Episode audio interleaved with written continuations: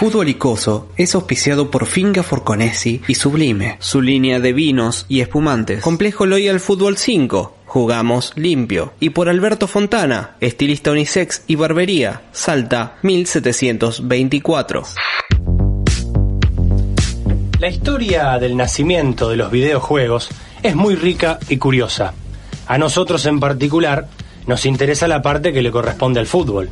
Hay discusiones sobre si el primer videojuego de fútbol se creó en el año 1977 o 78, qué sé yo.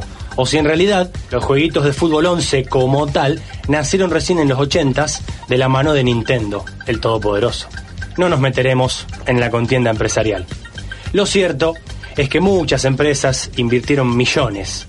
Cientos de ingenieros, técnicos y programadores se quemaron la cabeza para desarrollar juegos cada vez mejores, más realistas, con más colores, más gráficos, para que te sientas ahí cada vez que jugás.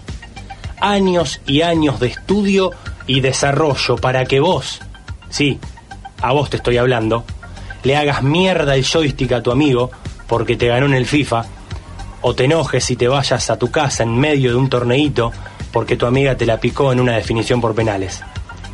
Sí, estuviste mal. Pero para vos también va este programa. Bienvenidos, todos y todas. Esto es Fútbol Icoso.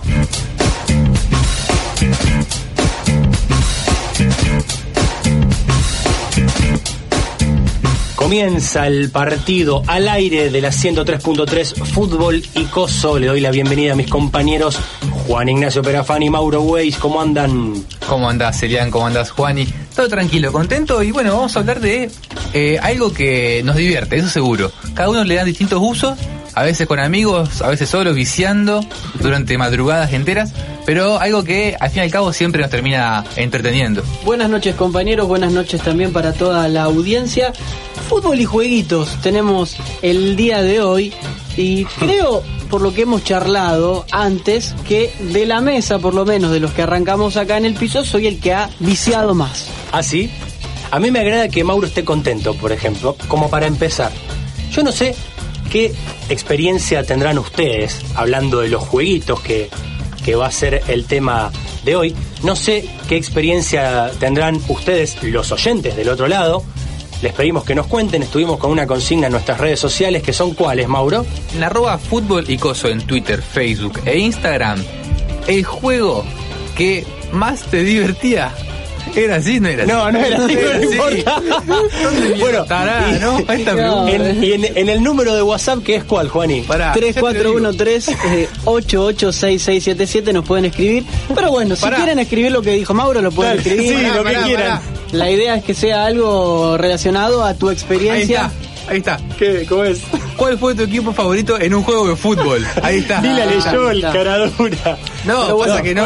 para quienes nos escriben, ahí nos pisamos una vez más si es necesario, no pasa nada. Eh, a nuestro WhatsApp, que repetimos 3413-886677, nos pueden escribir alguna anécdota relacionada a los jueguitos, PlayStation, Sega, Nintendo o el que a usted lo haya hecho feliz a lo largo de su vida. Recuerden, ¿cuál fue tu equipo favorito en un juego de fútbol? Bien, esa, Arroba fútbol esa es para el Instagram. Hablando de mi experiencia personal, la verdad que no me voy a hacer el distraído. Yo tengo muy poco de jueguitos. Jugaba el FIFA 08 cuando iba al secundario y después tengo tan poca play, soy tan ignorante. Yo FIFA 08 lo jugaba en la computadora de escritorio. Y tengo tan poca que digas FIFA 08? Sí, bueno, bueno. FIFA 2008, Bueno, está bien, sí, ese. Y, y tengo tan poca play que en mi grupo de amigos, que nos juntábamos a jugar a la Play, yo jugaba, ¿eh? Pero ¿qué pasa? Yo era tan malo que si yo le hacía un gol a alguno de los otros, eh, la víctima de ese gol también era víctima de bullying de todo el resto, porque ¿cómo te iba a hacer un gol Eliam? Era, era motivo de cargada que yo te haga un gol. Impresionante. Era doble la condena. Totalmente. Obviamente que eran contados con los dedos de una mano los goles que hice. Claro. ¿Cuántos goles llegaste a hacer en una noche de donde arrancó el torneo a las 10 de la noche y terminó 5 de la mañana? ¿Cuántos goles metías en esos si, horas? Si, forzaba alguna definición por penales, capaz que 5 goles metía. contando los penales. Obvio, contando los penales, claro que sí. Mi, mi historial de juegos de fútbol tiene que ver con amigos nada más. Y el año pasado estábamos viviendo con, con dos amigos más y ni el yo, ni yo ni mi otro compañero estaba con trabajo Entonces nos levantábamos a las 2, de la tarde y jugábamos a la Play 1. Él con Nigeria y yo con la Argentina. Bien. Y le dábamos entre 5 o 6 partidos por día de Play 1. Roberto Carlos de 9 cuando era necesario, de enganche de 2, de 3, de 6. Y así pasábamos. Y después llegaba mi compañero de- que sí trabajaba y nos daba vergüenza. Ah, era- Eran tres en la casa. Claro, llegaba mi compañero de trabajar a las 3 de la tarde, se ponía a hacer un trabajo práctico, se ponía a estudiar, iba a cursar, volvía, y nosotros estudiábamos dos horas, como muchísimo, y el resto como el partido de Play 1. Y me da Sana. un poco de culpa. La cosa sana. Sí. Difícil jugar contra Mauro, que él se elige a Argentina y le da a Nigeria al Le da rival. Nigeria al otro, un cara dura. No, pero ¿a qué nivel tenía Nigeria? Ah, era un Ah, nigeriazo. No era cualquier Nigeria. No, Ococha. JJ Ococha. O claro. Oa Martins. No, bien. No, hay que tener nivel para ganarle. Primer nivel, sí. ¿Y usted, Perafán? ¿Quieren que les cuente? Por favor. Y sí, si no, no te hubiésemos traído, hijo. Es una historia que a mí me, me lleva derecho al corazón. Vamos a hacer una confesión. Acá en Fútbol y Coso, nosotros cuando contamos las diferentes anécdotas o historias, muchas veces nos traemos algún machete o algo de donde guiarnos. Ajá. Esto tiene un machete y es mi corazón. Uh, De allí saldrá todo lo que les contaré. Imagínense un joven de nueve años de edad, muy chiquitito, un Juanito. un Juanito, claro. Un día su padre, al que le mando un gran abrazo, le propone hacer un viaje, ¿no? Bien. Padre, primo de padre, que podía ser una especie de tío, Sí, sí. y, El tío Jorge. y padre de primo de padre, que podría ser una especie de tío abuelo. Está bien. El famoso viaje de hombres. Ya me la, me la complico con eso. Con el Lo muchacho, como se, se suele decir. Se suben al auto, los cuatro. Cuando uno es chiquitito, vio que el viaje largo le duele un poco, ¿no? ¿Cuánto falta? Tengo hambre. Me hicieron de un tirón Rosario Misiones, ¿sí? Bien. Llegamos a Misiones. Al otro día me despierto, me hacen cataratas del Iguazú, me vuelven hacia Misiones. Al otro día me despierto nuevamente, me hacen Misiones Encarnación, que debe ser la ciudad más no linda, vamos a decir, la ciudad Ajá, más bueno, no linda bien, que, me ha tocado visitar. Menos agradable a la vista. Sería una Más kilómetros que una zafata, Juan. bueno, imagínense, aduanas, porque Sí, en este caso hubo. Paraguay. Yo Ah, está, en ese claro. momento la famosa expresión de dibujársela Sí, sí. necesitábamos algún que otro fibrón y yo estaba muy cansado. ¿Qué pasó en Encarnación? Que era también lo que a mí me motivaba a esa edad. Me dijo mi padre, quizás podamos adquirir la PlayStation número 2. Ah, muy bien. Y a mí me pasó algo raro en Encarnación, porque mientras me saltaban como pirañas desde distintos lugares en las calles los vendedores, Sí. yo me sorprendía porque supongamos que en Argentina la PlayStation 2 en ese momento estaba 1.400 pesos. Claro, que pa- para la época que vos tenías nueve años era un montón de guita. Una fortuna. Mm. Entro a un lugar en Encarnación. Hola, ¿qué tal? Hola, soy Juani. Hacelo a Juani. Hola, soy Juani chiquito. Eh, ¿Podría decirme cuánto está la PlayStation? 1100. Ah, bueno, claro, 300 pesos en esa época. eh, eh, 300 pesos. Sigo caminando. Hola, soy Juan. Local 900. Eh, bueno. bueno. Llegué a entrar a uno que me dijo, suponete, 700. Sí, dos y por me lo daba en una bolsa, ¿viste la que vos sacás la basura? Sí. Ahí adentro, ni caja tenía. Era muy tentador, pero no, mi viejo con cierto criterio me dijo, vamos por lo menos a buscar una con caja que valga unos pesitos más. Claro. Compramos la PlayStation, volvemos de Encarnación a Misiones. Yo con la Play todavía no la podía probar porque estaba en un hotel, no tenía todos lo- los Toda elementos para poder conectar, entonces tuve que aguantar. Imagínate un chico con la caja de la PlayStation Me ahí, que lo único que hace hace tres días es tener el culo arriba de un auto y la ve, y no la puede, no la puede disfrutar y la ve. Bueno, al otro día se decide volver derecho de Misiones hacia Rosario, haciendo una parada técnica en Paraná. Que ya ni quería hacer parada técnica. Vos querías no, volver. no, pero, pero esa parada técnica en Paraná a mí me iba a permitir entrar. Rompe en- Mauro, que total era. Sí, sí, dale. Me iba a permitir entrar en la casa de algún familiar y poder disfrutar ahí de esta PlayStation. Sí, por Dios. Llegamos, Paraná. ¿Qué pasó en Paraná? Pongo la Play. Imagínate, nunca en la vida había jugado a la Play 2. Yo ni siquiera sabía cómo eran los gráficos, porque Quiero no, que como juegue, ahora, quiero que juegue, por Dios. no es como ahora que, que vos ponés gráficos de la Play. Yo ni siquiera manejaba mucho la computadora en esa época. Prendo y paso de ver, yo tenía la Play 1, la cara del jugador con forma de gnocchi, como tenía la Play 1, a identificar caras. Ah, Crespo tenía la cara de Crespo, Saviola tenía la cara de de Saviola. Saviola, claro. Empiezo a jugar un partidito y la Play se apaga. Yo, todavía muy feliz por tener la Play, digo, voy a volver a prenderla y la Play se apaga. Ay, no te puedo. y la Play se apaga y la Play se apaga. En ese momento mi padre, quizás un poco furioso, me dijo que fue un error haberla conectado en Paraná. Yo me sentí culpable muchos años por haberla conectado en Paraná, pero después me di cuenta que la gente que vive en Paraná también debe jugar a la Play, así que me di cuenta que no era la culpa, ¿no? De- no, de no- Paraná. no tenía ni, la, ni, ni Paraná ni yo teníamos la culpa. Por lo que decidimos eh, volver a probarla en la ciudad de Rosario. Y se quemaba, y se quemaba, y se apagaba, y se apagaba. Un año estuve sin PlayStation 2, a pesar de haberla comprado y haber hecho 700, 1200 millones de kilómetros. Apareció el repuesto al año y tú, aparte, vos pensás, sabés que la tenés y que está en algún técnico Sí, sí. intentando. bueno, Está, está. esa es la historia de la PlayStation 2 que después de un año y de muchos arreglos, le agradezco por la cantidad de alegrías y las horas que ha invertido. Para mí el salto de la Play 1 a la Play 2 fue el mejor salto tecnológico en cuanto a nivel y calidad de juegos. Presentamos el dato con Mauro Weiss. José Yamot salió subcampeón de la Copa del Rey de Arabia Saudita. Gracias, Mauro. Fútbol y coso, jugando al trote, y por la sombra.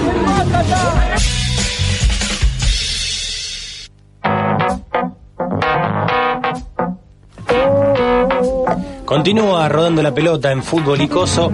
Cada vez somos más, cada vez te quiero más. Recibimos a uno de nuestros compañeros, Iván Jiménez, se suma al panel para traer quién sabe qué. Muy buenas noches, compañeros, compañeras Juani, Mauro, Elian, equipo afuera, Fede en los controles, ¿cómo andan? Bien, vos. Muy bien, muy bien. Quería traerles en la cocina de fútbol y coso. Se había hablado de fútbol y jueguitos hacía ya un montón de tiempo y era el programa que yo estaba esperando. Para quienes no me conocen, porque no he tenido tantas intervenciones en piso, yo quizás sea el más vicioso de- del equipo entero. Solo un puesto que quizás solo me dispute el topo, que es otro mago que no suele hablar aquí al aire. El topo está diciendo que él te disputa el puesto. Bien, podemos, podemos, podemos jugar la final del torneo, pero me pareció interesante, ya que íbamos a hablar de fútbol y jueguitos, quizá todos tengan una historia para contar de haber jugado al PES alguna vez, de haber jugado al FIFA, de haber jugado al International Superstar Soccer Deluxe del Sega, de haber jugado a alguno de las maquinitas de un arcade, pero hay un tipo de juego del que no todos han jugado alguna vez. En esos juegos que mencioné antes, el PES, el FIFA, uno por lo general se pone en la piel del jugador, uno elige a dónde va la pelota, Claro. uno elige si se tira, si no se tira, para qué lado engancha. Es el juego donde uno se puede poner en la piel del protagonista y, y vivir ese sueño. Pero ¿qué pasa con los que tenemos o nos gusta vivir sueños más particulares? Y por ejemplo nos gusta frustrarnos cuando ponemos toda nuestra fe en que un enganche de las inferiores haga algo para que solo resulte ser un cagón, digamos. Ajá. Entonces, vamos a hablar de un juego que está citado en los expedientes de más de 35 casos de divorcio solo en el Reino Unido. Digo solo en el Reino Unido porque no, no tenemos el número de otros países. Claro. Digo, yo esto lo saqué de una, de una página en inglés. Pero hoy, si les parece, en vez de los, de los juegos de los soñadores y de los juegos de los románticos, vamos a hablar del juego, a mi gusto, que soy uno de ellos, de los obsesivos y de los enfermitos. Hoy vamos a hablar del Fútbol Manager. Arranqué a jugar más o menos en 2014, 2015. Empecé a jugar en el año 2007. Empecé a jugar en el año 2007 o 2008. año 99, 2000.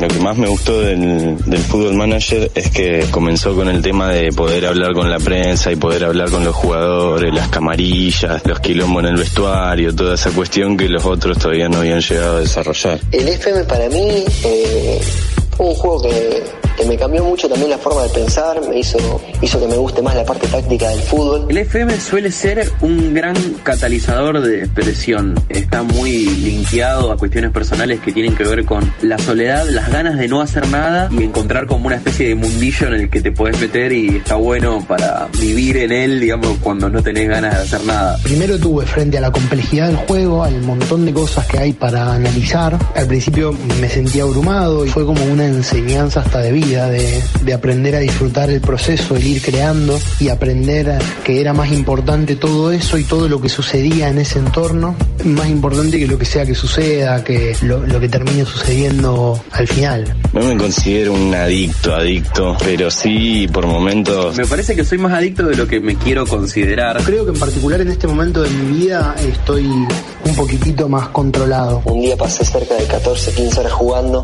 no te puedo explicar lo que me retaron. eh, y después unas vacaciones que me fui con la familia. Me acuerdo de haber comprado un cuaderno tapa dura, lo llevé en blanco y lo traje totalmente anotado, lleno de tácticas, jugadores.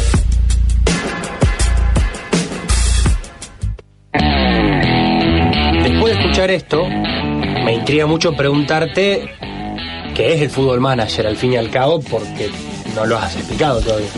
El Football Manager es. Eh, no es distinto de otra categoría de, de juegos de cualquier género, pero que se agrupan en la categoría de juegos de gestión, si se quiere. En vez de ser un juego donde uno se pone en la piel del jugador y le dice anda para allá, movete, tirate, pateá, Claro. uno en realidad lo que hace es ponerse en la piel del manager, en la traducción en inglés, aquí estamos hablando de un director técnico, si se quiere, Sí. y decir, este sigue, a este lo vendo, lo vendo por tanto, quiero traer a este, este equipo se va a parar así, juega tal, tal va a patear los tiros libres, vos tenés control sobre todas esas cosas, de hecho según qué juego prefieras y cómo elijas jugar, vos podés más a la Argentina decirle a los dirigentes que ellos te traigan refuerzos y después atate a lo que ellos decidan, como en Argentina. Claro. O podés decidir vos, negociar vos contrato con los jugadores. El control que vos tenés, con qué intensidad se entrena, si haces un, dos, tres turnos de entrenamiento, hablar con los jugadores para decirle, che, loco, no, eh, va a tener que poner más huevo porque si no, no jugás. Todo eso está en tu control. Lo único que no está en tu control es qué pasa dentro de la cancha. Eso es buenísimo porque yo no consigo un juego donde vos no puedas controlar y estar ahí los 10 minutos de partido Sí. apretando las teclas. Ahí Sí. te sentás a mirar como espectador casi. Te sentás a mirar como espectador y según, porque lógicamente, a ver, el Football Manager, que es el, el más importante de día de hoy, y en realidad nació como Championship Manager, ahí hay un tema de que la desarrolladora se lo vendió a una distribuidora, existió el FIFA Manager, existió el PC Fútbol, que es un invento español, o sea, hay muchos juegos de gestión, hoy el Football Manager es el hegemónico y el, el que mayor porción de mercado tiene, pero sí, básicamente vos lo que podés hacer a lo sumo es agarrar y decir, no, lo saco a este porque o le pego un grito a los pibes para que retrocedan porque nos están haciendo de goma, pero las decisiones las toman tus jugadores y vos sobreviví con ellas. Y respecto a esa visualización que se hace del partido, ¿vos tenés que mirar los 10 minutos o podés simularlos y ver directamente el resultado? Vos tenés eh, distintos grados de detalle del partido que podés elegir ver. Podés ver solamente las ju- jugadas clave, Claro, que capaz resumen. ves, sí, capaz ves cinco jugadas en cada tiempo, ponele. Y el partido se juega en cinco minutos. Lo que pasa es que lógicamente vos tenés muchas menos posibilidades de entender qué está pasando y por lo tanto de atajarte eh, a que te metan un gol por un error táctico tuyo o por un lugar donde te están superando o a la vez de aprovechar una debilidad del rival. Y si no podés incluso ver el partido completo en tiempo real que dura una hora y media. Uh, Ah, no. o sea, 90 minutos. Sí, sí, y qué sé yo, para una final del mundial Claro. quizá lo valga. O sea, lo, es un juego que cuenta con la dinámica de lo inesperado, como se dice tanto en el fútbol, y vos podés ir dentro de ese partido tomando decisiones que te salven el resultado o que lo empeoren, digamos, según cómo reaccionan tus dirigidos. Totalmente. Es que la mecánica, que cada año mejora, digamos, de la decisión de los jugadores tiene que ver con las características de cada uno. Brian Sarmiento, por ejemplo, jugador que por sus atributos en el juego es muy poco propenso a jugar con o para sus compañeros, pero a la vez con la capacidad de sacarse una de la galera, quizá cada cinco partidos. Pero entonces vos elegí qué hacer. Quizá vos digas, no, este tipo no me sirve. Y quizá vos, como esa vez que yo agarré comunicaciones y traje al Rayo Mensegué, que seleccionaba cinco partidos, pero jugaba dos y hacía cinco goles, Claro. eh, vos elegís qué hacer con esos recursos que tenés a tu disposición. Vos no le puedes eh, hacer entender a Sarmiento en este caso que toque la pelota. Sabés que tiene esa Es que es característica. una característica del tipo. Claro, no. Y si vos al tipo lo ponés los últimos 15 porque pensás que te va a rendir mejor, capaz que se te ofende, digamos, como pasa en la vida real. Sí, es que el cuenta puede, con eso. el mismo Sarmiento puede que venga junto con otros dos o tres referentes a decirte no nos gusta lo que estás haciendo, ¿por qué no pones a Brian? Ah, no te puedo creer. Pero, eh, para, porque vos dijiste que podía hacer tipo un highlight de jugadas. Sí. Pero si vos haces ese highlight, no podés saber si lo que vos practicaste en la semana se está dando en la cancha. Y tenés que, o sea, también eh, eso depende de vos, de cuánto le quieras dedicar al juego, vos hasta cierto punto podés confiar y ves si, si te está saliendo o no. Se están riendo de la palabra highlight. Que tiré. Eh, Tiró, no, tiró. un tipo, un tipo highlight, Tipo boludo, bien. No, pará, viejo, tú pensás que yo al pedo estoy acá. A, a grandes rasgos, digamos, la característica que decía es que es un juego poco amigable y lo sabemos los que jugamos cada vez que cada tanto viene alguien y te dice, me, me explicás cómo se juega. Es un poco un juego poco amigable para el jugador casual. Claro. Claro. Y- pero eh, es muy satisfactorio, siempre lo digo, es un juego de, de obsesivos, de enfermitos. Me tomé el lujo de hablar con un par de compañeros que juegan conmigo desde que yo empecé. Yo juego hace 12 años y tengo 24, así que llevo la mitad de mi vida jugando al fútbol manager. Y que, que nos contaron un poco, porque uno se termina encariñando con jugadores de la liga griega que ni conoce, pero para vos son lo más. Y les pregunté si se acordaban de sus equipos, si se acordaban de algún gol, de algún partido. Estas son algunas de las respuestas que me daban. El mejor equipo puede que haya sido en el FM17, el Wolverhampton. Mi mejor equipo fue un Newell's, pero además de ganar todo, cumplí mi sueño de que a largo plazo, con el paso de las temporadas y los títulos, eh, me di el, el- el lujo de, de poder armar un equipo con todos jugadores inferiores. Mi mejor equipo fue un Celta de Vigo que terminó clasificando a copas grandes y el mejor jugador de ese equipo claramente era el negro Bayano. Terminó compartiendo equipo con Messi, con Riquelme. Todo el mundo fue a jugar al Celta de Vigo en algún momento. Me acuerdo que jugaba Alireza Jacambashkas de 11, eh, Iván Cabaleiro, eh, lo tenía Ben Yedder, muy, muy menotista, No me olvido más de un Blackburn eh, que si no me equivoco dirigí en el FM 2014, que lo ascendí y bueno, lo saqué campeón de la Champions después. Creo que fue la primera Libertadores que jugaba. Yo lo sentí como una batalla, digamos. De hecho llovía, como que tenía toda una épica alrededor de ese partido. Hay un error de un defensor de Boca, da un pase para atrás mal, que uno de mis delanteros aprovecha esa situación, agarra la pelota y encara solo contra el arquero, lo pasa y mete el gol. Imagínate, yo me volví loco, le estaba ganando 3 a 2 a Boca en la bombonera, faltando 20 minutos. Y no me olvido más de un gol en un clásico de chilena. De chilena, de hecho, no me acuerdo por quién, pero que ganamos de visitante en Arroyito 1 a 0. Arranca, sacan mis jugadores, se la pasa el 6 al 2, que era Spoli, y lo presiona el delantero, se la saca y me meten un gol. Rodrigo Palacio. Y ese fue el que más putié y me enfureció en la historia de este juego. A gran escala, digamos, la otra cosa que tiene el fútbol manager que te atrae, ya hemos visto un montón de veces, por ejemplo, hablábamos en el grupo de este programa antes de venir acá, las caras de los jugadores en algunos juegos que no son tan parecidas. Un Riquelme del PES 2014 con el pelo largo, el más parecido a Evo Morales que a Riquelme. Imposible, sí, sí. La característica que te termina de comprar en el Football Manager es que intenta ser lo más realista posible. Cuando hablamos de realista, es lo más posible saber quién se sacrifica mucho pero no es talentoso, quién es talentoso pero no tiene sacrificio, quién tiene mucho físico y poca técnica, viceversa. Cada tipo de jugador está representado en el juego de formas muy que te sorprenden a vos mismo qué tanto el juego puede prever. Los que jugamos al Fútbol Manager sabíamos que Erling Haaland era bueno hace dos años. Claro. Porque en el Fútbol Manager ya era bueno. Claro, y, y basado en características reales, digamos, del jugador. Basado en características reales y cómo se logra esto. Y Claro. esto es quizá lo más copado. Hay una gran comunidad de jugadores de Fútbol Manager en el mundo. Lo que pasa es que somos parecidos a cualquier otro. No nos reconocen. Pero perfil bajo. Claro, Están pero infiltrados entre- estamos entre entre, nosotros, ustedes. claro. Estamos entre ustedes. Pero La cosa es más o menos así. Digamos que, por ejemplo, Juan y le gusta tanto el Fútbol Manager que se comunica con Fútbol Manager Argentina, que eh, tiene sus redes sociales, si alguien le interesa mirar. ¿Es el Juani de ahora o el Juani de nueve años que hablaba así? No, el Juan y de ahora. Y le dice, che, eh, a mí me gustaría colaborar con la base del jue- de, datos del juego, ¿cómo es el tema? Y le dicen, mira, vos sabés que vos te animás a ir dos veces por mes, una vez por semana, a mirar los partidos de Central Córdoba, a la cancha de Central Córdoba. Y Juan dice, sí, voy. Entonces Juan va, mira el partido de Central Córdoba dice, el 4 de Central Córdoba corre rápido, se cansó a la hora de partido.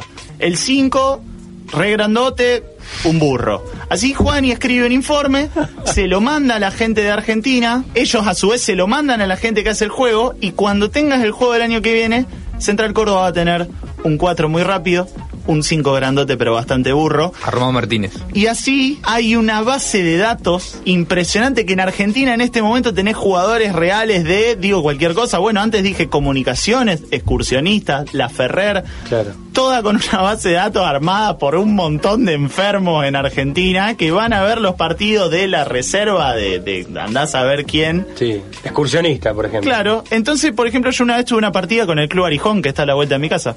Me la Claro. armé en la quinta división argentina. Y Fuiste- Lo traté de ascender a primera y no lo logré. Fuiste al Arijón y te armaste la plantilla. No, no, no, no, no, ya Ah. estaba. Ah, ya estaba. No, no, no tenía jugadores reales, pero había, estaba creado el club. Ah, no te puedo creer. O sea, la gente, esa gente, digamos, tiene credibilidad. Un ñato cualquiera va y ve el partido y dice el 4 es lento y le, le creemos automáticamente. Y la, la credibilidad se la va a dar el futuro. Cuando el jugador que dijeron en el Football Manager que era que tenía un montón de potencial, lo logra o no lo logra. Y todos estos enfermitos que vos también describís, a los cuales vamos a bancar, porque Yo formo parte, yo, yo me doy el lujo de decirles así porque yo soy uno Sí, de ellos. Ah, no, yo no. los banco a muerte. Lo hacen por dinero, supongo. No, o sea, eh, quiero creer, yo sé que, que muchos los que van a ver a excursionistas no, no cobran. Después posiblemente los que tienen que gestionar toda la, la gente de un país, posiblemente sí, pero creo que no. Para cerrar, básicamente quería dejar a disposición las redes de Fútbol Icoso. Si alguien está escuchando esto y le interesa empezar a jugar al Fútbol Manager y como escuchaban algunos de los testimonios, lo abruma o no entiende por dónde se empieza o cómo hacer, dejo abierto el canal de asesoramiento oficial en Fútbol Manager de Fútbol Icoso con Iván Jiménez. Cualquier duda que tienen a las redes sociales de Fútbol Icoso y ahí van a poder aprender a jugar o al menos que les sea un poquito más leve la, la experiencia. Presentamos el dato con Mauro Weiss. El patón Guzmán calza 44 en su pie izquierdo y 44 y medio en su pie derecho. Gracias, Mauro. Finca Forconesi te trae Sublime, vinos y espumantes de alta gama, la compañía perfecta para un momento íntimo y profundo. Visita nuestra tienda online en www.fincaforconesi.com o seguinos en Instagram y Facebook como arroba fincaforconesi y disfruta Sublime, vinos y espumantes de alta gama. Complejo Loyal Fútbol 5. Tres canchas cubiertas con estacionamiento y parrillero. Ahora con actividades sin contacto y distanciamiento. Chacabuco 1939. Rosario. Búscanos en Instagram. Loyal League Fútbol 5. Cuídate, cuidanos. Loyal. Jugamos limpio. En el centro todavía existen lugares donde nos conocemos desde siempre. Alberto Fontana, estilista unisex y barbería desde hace 25 años. Atención personalizada.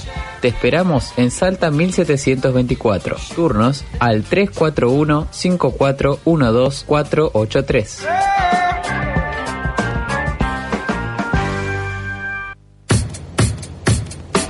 Continúa Fútbol Icoso de esta manera. Tenemos mensajes, participación de nuestros amigos y amigas lescoses en nuestras redes sociales, arroba Fútbol Icoso en Twitter, Facebook e Instagram. Mauro, ¿qué dicen?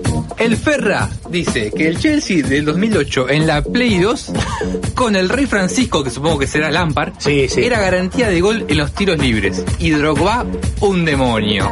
Tremenda. Después seguimos con un par de mensajes más. Los. Joaquín Longa- Longarini. eh, Un amigo, Longarini, un abrazo. El Bayern Múnich de Winnie Leven con Vicen Lizarazu. Era su equipo favorito. No lo tengo a Lisa. Lizarazu francés. Hilda. Me la juego. Y No, Lizarazu, no, no. el 3 del- eh, era francés. No sé si un 3 te cambia mucho la vida en el. Y bueno, sí, pregúntale sí, a Ro- Roberto Carlos. Arrobarrena hizo dos goles en una final de Copa Libertadores y Roberto Carlos, no hace falta que te cuente yo lo que hizo jugando de tres. Dígame cuántos 3 en la historia de la Copa Libertadores hicieron dos goles en una semifinal. Aparte de los Barrena. No, no, De Roberto, Barrena. en una final. Eh, bueno, después Philip Lam, un 3 muy bueno. Bueno, bueno, sí, sí. Pero te cambia Sí, la bueno, vida, te cambia la vida en un PES. Va, sí, sí, prosiga. Eh, Agustín Constanzi, el Bayern Múnich del 2008, me lo sé de memoria. Manum Ren 22, el Atlético Rafaela, en el PC Fútbol 6, Zuligoy Conducción. Inchequeable.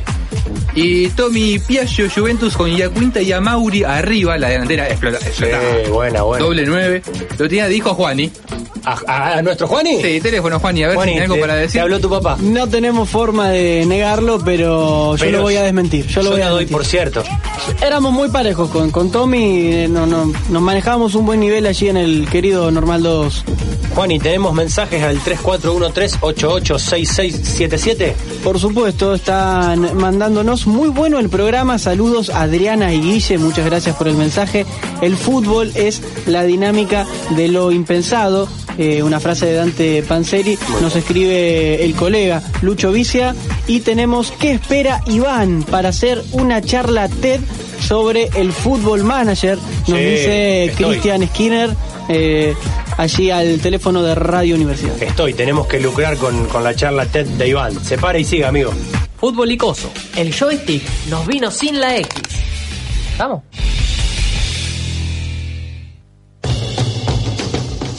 El mundo de los videojuegos, de los jueguitos, no solo los de fútbol, ha alcanzado ribetes un tanto inesperados, por lo menos inesperados para un ignorante en la materia como lo soy yo. Me enteré al empezar a, a planear este programa que hay gente que juega a los jueguitos, a la Play, a la Xbox, a las consolas profesionalmente. ¿Vos te entraste esto hace poquito? Vos sabés que Está un quilombo. sabía, sí, digamos, me- me- nunca le había dado importancia, y Mauro se pone de pie para hablar de estos temas, nunca le había dado importancia, pero con el tema de la, de la cuarentena, de que cobraban valor mucha- muchas más cosas eh, electrónicas, obviamente que, que me enteré, pero me- cuando me puse a estudiar, a investigar para este programa, aprendí realmente muchas cosas. Y el topo, Maximiliano Hugo Gómez Acosta, hizo un informe para introducirnos, para explicarnos un poco lo que son los deportes electrónicos, porque ya no, no corresponde en cierto nivel hablar de juegos de video, sino de deportes electrónicos. El topo te lo explica a continuación. Quizás no lo sepas, o capaz sí, pero nunca te importó, o capaz te estarás preguntando por qué vamos a hablar de los jueguitos.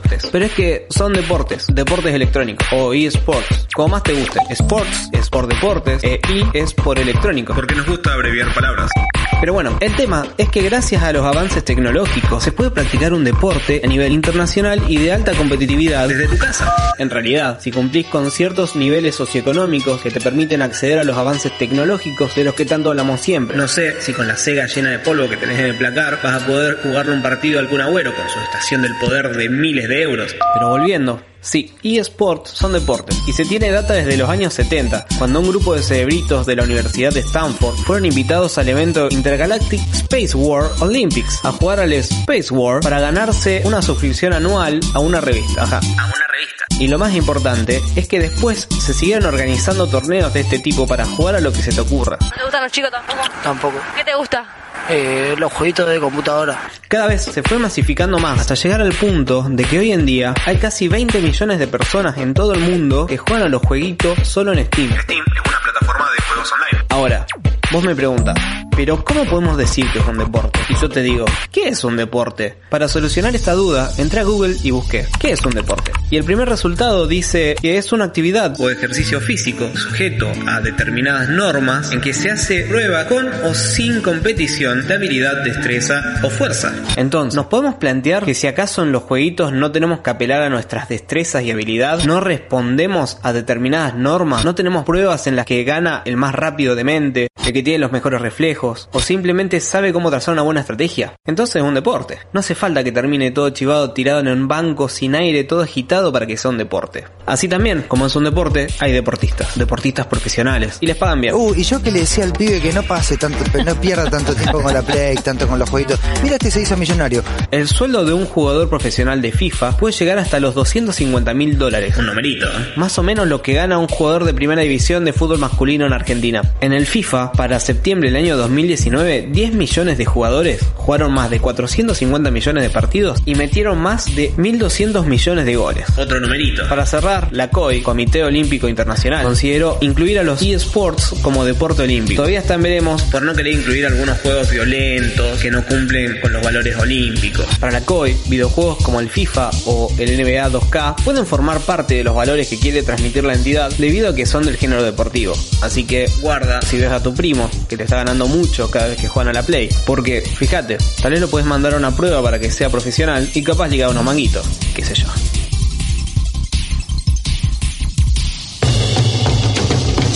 Nos explicó un poco el topo de qué se tratan los deportes electrónicos para que no entremos tan crudos.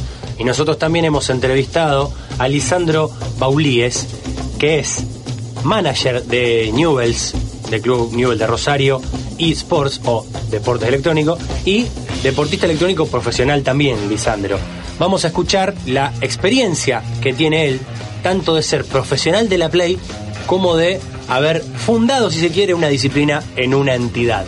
Hola, mi nombre es Lisandro Baulíes, soy jugador de competitivo de FIFA y además manager de Newells Sport, la parte de juegos electrónicos de Newells. Yo tengo 37 años, así que de chico no soñaba con jugar a la Play porque la Play casi no existía. Yo entré tarde, como lo digo siempre, al mundo de los juegos electrónicos. Las posibilidades las tuve y creo que las aproveché de la mejor manera posible. Cuando yo comencé a jugar Play profesional, había muy pocos equipos oficializados, por decirlo de alguna manera.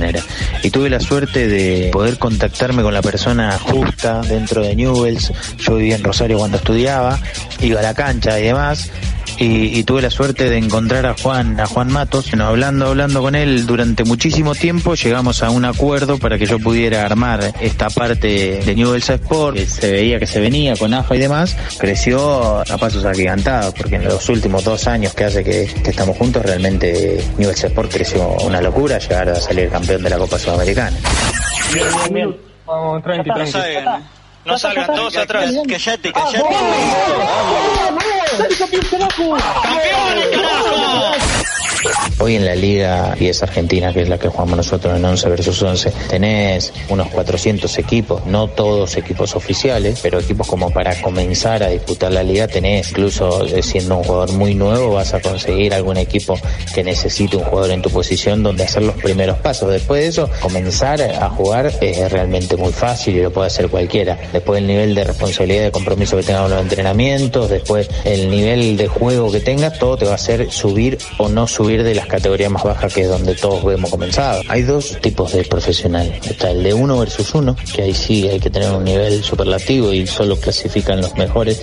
Obviamente cualquiera se puede anotar, pero como todo tenemos una diferencia abismal entre los jugadores de cierto nivel y el resto de la comunidad y ahí sí se nota muchísimo la práctica y la habilidad que tiene cada uno. Y después tenés dentro de la profesionalidad Clubes Pro, que es una modalidad dentro de FIFA de 11 versus 11, que es la que disputo yo y donde a armar el equipo de el equipo de Newells, donde buscamos jugadores en cada posición puntuales que respeten lo que uno le pide. Se puede jugar a la Play profesionalmente, uno versus uno, 11 versus 11. Yo era el único que no estaba enterado de que se O sea, vos te, te, te convocan en la Play para formar un equipo. Vos vas a jugar de cuatro, pero en la Play. No estaba tan al tanto tampoco. Bueno. Me sorprendió este informe. Eh, sabía que estaba cada vez más profesionalizado, pero no con un rango tan elevado.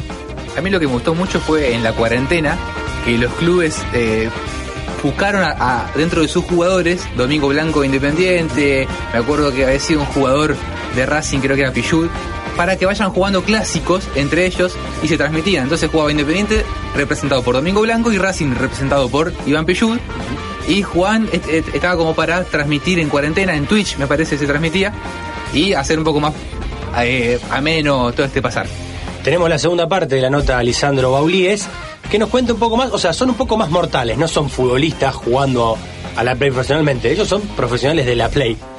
Y Así nos lo explicaba Lisandro Baulíes. Los entrenamientos son fundamentales. En este juego, nosotros tenemos liga, por ejemplo, martes y jueves, Copa Argentina eh, lunes y miércoles, todo empieza a partir de las 11 de la noche, así que nosotros entramos cerca de las 10, jugamos dos o tres partidos de entrenamiento donde se corrigen alguna cosa y normalmente nos quedamos después del partido uno o dos partidos más de entrenamiento donde vemos qué fue lo que falló en los partidos que jugamos y tratamos de charlar un poco sobre los errores, ver qué cosas hay para mejorar. Realmente es algo muy similar a un equipo real, a donde se da una parte de táctica y después donde se da una parte práctica que es dentro de la cancha donde se le pide las cosas a los jugadores. Es tal cual un vestuario de fútbol real. Se festejan los goles, se gritan los goles, depende del nivel de, de presión del partido, se festejan más, me ha tocado jugar clásico, me ha tocado hacer goles en el clásico, es una fiesta cuando se te da y es un velorio cuando no se te da. Yo he llegado a pelear dentro de un entrenamiento con jugadores porque no respondían a lo que uno les pide y terminé pensando de que estás loco. Pero la única forma de tener un nivel competitivo de alto vuelo es pedir siempre el máximo y esforzarse siempre el máximo. Si no, terminas siendo un equipo de mitad de tabla, que no compite por nada, que entra, se divierte y se va a la casa y, eso nunca estuvo en mi ADN.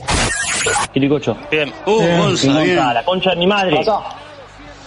Hagan tiempo, ya, chicos, no hagan jugaditas, por favor, les pido. Mira vos, ¿por qué no lo toma? Atrás todo, atrás todo. Vamos, vamos, por bien.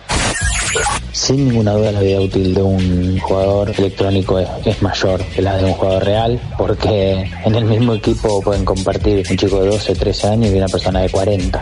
El rango de comienzo de un chico dentro del competitivo son 12, 13 años y, yo tengo 37 y veo chicos que, vienen a probarse con los cuales vos hablas un poquito y te das cuenta que es muy chiquito y le preguntás y tienen 12, 13, 14 años y un nivel buenísimo. O sea que si ese pibe se esfuerza un poco y se compromete más que nada y deja de pensar en un juego como juego y lo toma como una posibilidad laboral o como un trabajo, el rango de crecimiento es impresionante. Les agradezco muchísimo haberme dado la oportunidad de contarles cómo es Newell por dentro, cómo es la parte electrónica de juegos y agradecerles muchísimo a, todos esos chicos que hoy juegan en Newell, que son muchos porque tenemos equipos, no solamente el 11 versus 11 de, de Clubes Pro, el, del cual yo hablo, sino tenemos un 11 versus 11 de Xbox, tenemos un 11 sus 11 de PES, tenemos una cantera que hemos armado para que, para que los chicos puedan jugar, los que no tienen el nivel determinado como para primera división, para que se puedan formar, para que puedan disfrutar de jugar en Newell. Somos un montón de gente que formamos la familia de Newell Electrónico y, la verdad que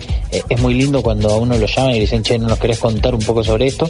Porque darle difusión es fundamental para que cada vez más gente se sume, por lo menos a los juegos electrónicos, para que entienda cómo se este mundo realmente es muy apasionante y les agradezco haberme dado la posibilidad de, de comentárselos.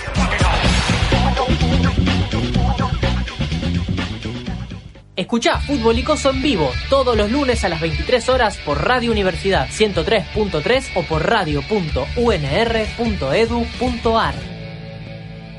También podés encontrar todos los episodios en Spotify o YouTube. Estamos en Facebook, Twitter e Instagram como Fútbol Icoso.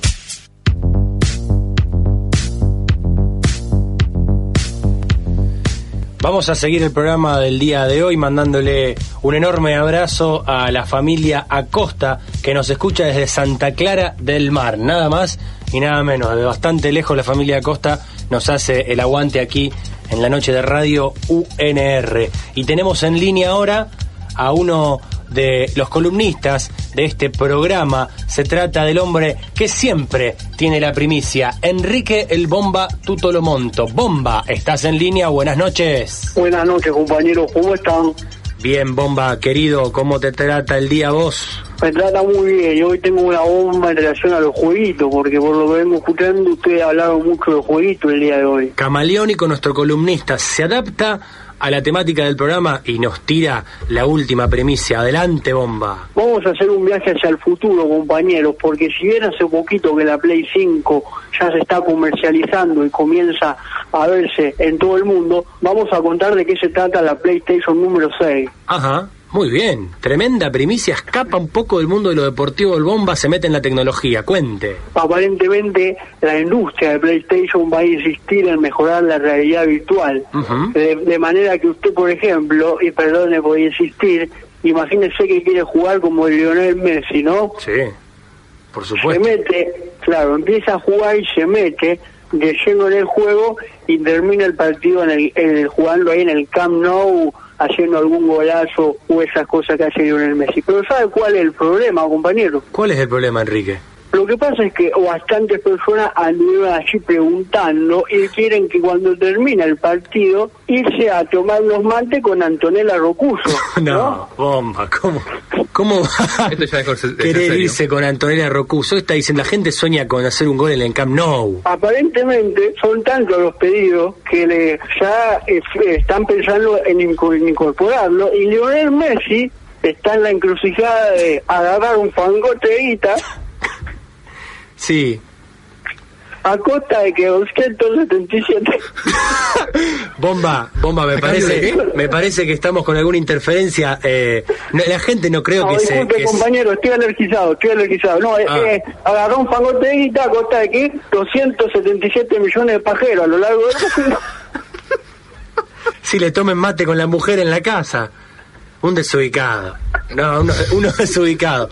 Bomba, lo pasamos al cuarto por hoy, ¿eh? Estamos apurados. Hasta la próxima. Así lo despedimos a Enrique. A Enrique el Bomba Tuto lo monto. Se va eh, él esta noche en fútbol icoso. Mira, bueno, el Bomba siempre me corta en el aire. Complejo Loyal Fútbol 5. Tres canchas cubiertas con estacionamiento y parrillero. Ahora con actividades sin contacto y distanciamiento. Chacabuco 1939. Rosario. Búscanos en Instagram. Loyal League Fútbol 5. Cuídate, cuidanos. Loyal. Jugamos limpio. Finca Forconesi te trae Sublime, vinos y espumantes de alta gama, la compañía perfecta para un momento íntimo y profundo. Visita nuestra tienda online en www.fincaforconesi.com o seguinos en Instagram y Facebook como arroba fincaforconesi y disfruta Sublime, vinos y espumantes de alta gama. En el centro todavía existen lugares donde nos conocemos desde siempre. Alberto Fontana, estilista unisex y barbería desde hace 25 años. Atención personalizada.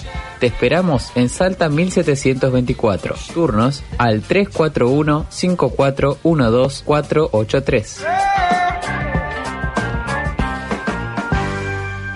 Despedimos al Bomba y recibimos a alguien que viene en un tono un poco más pacífico, apacible, ameno para todos nosotros. Bienvenido el profe Javier. ¿Cómo le va? Buenas noches, profe.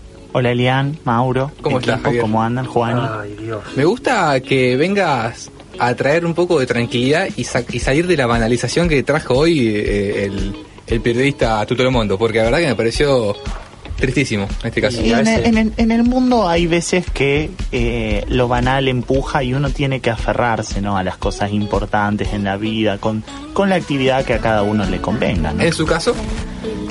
Y ustedes saben que a mí me gusta mucho el macramé, yo miro muchas muchas películas, muchas películas, me gusta mucho el canal de Cinear, no sé si no lo han visto. Sí, muy Ah. lindo, sí. Pasan unas... Hay muy buen cine nacional. ¿A usted le gusta más el, el- el cine under o lo más comercial? Y pasa que he tenido, he tenido épocas de todo. Yo fui montonero, entonces Pino Solanas es un director que me gusta. Martín Piroyansky es un chico del under que hace unas cosas o tiene más Piroyansky- under. Piroyansky está bien, pero no, no es para mí. No, es para mí. Está bien. Pero Wes Anderson me ¿Te gusta gusta, algo más mucho. Una, una caja de Pandora, el Ah, profe sí. Javier. La verdad que la, Eh, la fui faceta cinéfila montonera. Fui joven, Juan Ignacio. Fui Bueno, joven igual- y el país estaba en una situación donde uno se veía llevado a eso. ¿no? El espíritu joven no lo ha perdido nunca porque lo, lo mantiene vivo a través del arte y además usted hace muchos kilómetros por semana, profe. La juventud hay que reciclarla, Elian. Y hay que, hay que reencontrarla cada día, cada año, cada década. ¿Dónde la ha encontrado usted esa inspiración eh, desde el lunes pasado hasta hoy? Resulta que una, una cosa muy particular porque no es una cosa que haya tenido que ver con el club en Ajá. sí, sino que en el reparto de unos bolsones a chicos de distintos talleres en el país, nos traen la yerba desde Misiones. Ajá, muy bien. Entonces fuimos a conocer una cooperativa y ya que estaba, o casualidad, nos tocaron, nos recibieron, nos recibieron familias de hinchas de crucero del norte. Nos tocaron también. Claro. Sí, no, no, no. Pero, pero bueno. Mauro. Como lo escuché decir Mauro. profe Javier, pensé que bueno. Pero en definitiva es, es un club con una historia muy particular porque hay muchas familias que vienen de trabajadores de la empresa. Es Claro. muy, El es muy colectivero le dicen, viene de la empresa de colectivos. Claro, a la vez existe Guaraní Antonio Franco, no, no he tenido el gusto porque, viste, era, era gente de, de- de otro palo. Sí, pero, sí, sí, totalmente. Pero bueno, entonces les quise escribir un homenaje para, para agradecerles. Muy bien, profe. Tenemos entonces el himno a Crucero del Norte. Así es. Cuando usted guste.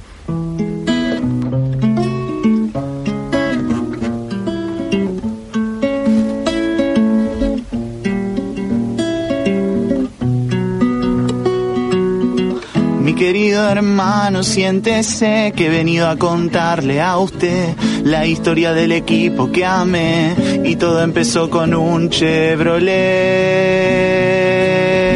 Amarillo y naranja, mi amor, de esos colores es mi pasión y en misiones hace tanto calor, la casaca la guardo en el congelador. La localidad de Garupa, en la frontera con el Paraguay, crucero nunca te voy a dejar. Y a Guaraní vamos a matar. Ponga huevo, crucé, Zaya, Zaya, siempre te voy a alentar. Oh, trae un el G si podés, Zaya, Zaya, y unos garotos también. Cuando estuve en primera lente, también en el Federal B, a los grandes los compliqué cuando vinieron a misiones. Nos gastan porque en nuestro hogar hay pasto importado de verdad. Era para complicar a Central, pero al final perdimos igual. Y al final todo fue un papelón. Volvimos rápido a tercera división. Pero quien nos quita el sueño de ver a Crucero campeón. Ponga huevo, Crucero. Zaya, Zaya, siempre te voy a alentar. Oh, si podés. Zaya, Zaya, y nos garoto también. Amar Zaya soy. eh, Zaya, Zaya, y unos garoto también. Gracias, profe. Esto fue Fútbol Icoso, amigas y amigos. Eliane Cheli, Mauro Weiss, el Topo Maxi Gómez, Nacho Fierro, Iván Jiménez, Juan Ignacio Perafán, que lo saluda. Qué programa, Dios mío. Fede en los controles. Nos reencontramos el próximo lunes a las 23 por Radio UNR. Este episodio fue auspiciado por Finca Forconesi y Sublime, su línea de vinos y espumantes. Complejo Loyal Fútbol 5, jugamos limpio. Y por Alberto Fontana, estilista unisex y barbería, Salta 1724.